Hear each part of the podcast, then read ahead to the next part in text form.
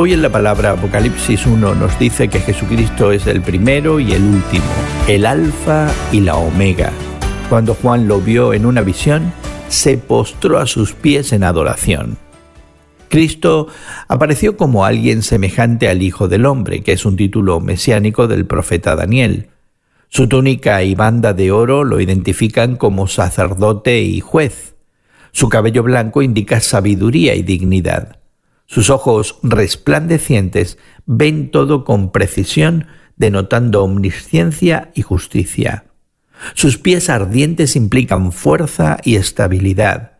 Su voz, como estruendo de muchas aguas, también sugiere poder.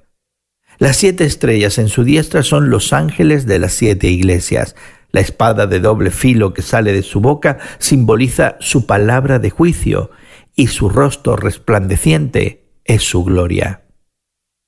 Cristo siendo el primero y el último muestra no sólo que Él es eterno, sino que es el supremo sobre todo.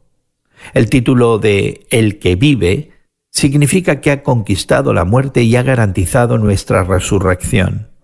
Él tiene las llaves de la muerte y del infierno, es decir, tiene el control soberano de nuestro destino.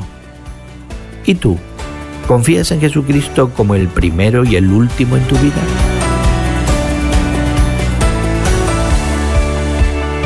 Hoy en la Palabra es una nueva forma de estudiar la Biblia cada día. Encuentra Hoy en la Palabra en tu plataforma de podcast favorita.